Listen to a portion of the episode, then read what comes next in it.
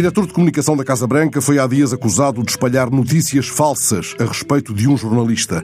O jornalista em causa investiga os métodos pouco ortodoxos usados por aquele alto quadro da equipa de Trump para detectar quem, nos círculos próximos da presidência, estaria passando informações à imprensa. É lícito deduzir que a manobra visará também impedir que se conheça a real dimensão da plantação de notícias pela Casa Branca, notícias sem fundamento. A frequência crescente de disseminação de informação envenenada levou a que uma Universidade de Nova Gércia ensine desde há algum tempo a distinguir informação verdadeira de notícias falsas.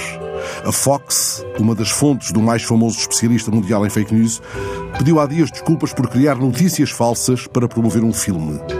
A prática está, pelos vistos, tão disseminada e alimenta de tal modo o noticiário global que um vice-presidente da Comissão Europeia, antigo primeiro-ministro da Estónia, defensor em Bruxelas do mercado único digital, lançou este fim de semana um aviso demasiado inquietante em declarações ao jornal El País.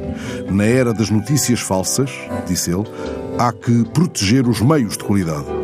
O que é inquietante é que responsáveis de instituições globais tomem como adquirido que estamos em plena era das notícias falsas. Aliás, o relator especial das Nações Unidas para a Liberdade de Expressão acaba de sublinhar o quanto as notícias falsas difundidas por governos representam uma ameaça global. A declaração do relator das Nações Unidas enquadra a estratégia do logo institucional. Ela visaria enganar a população e impedir que o público tenha um conhecimento fundamentado e rigoroso de determinados assuntos.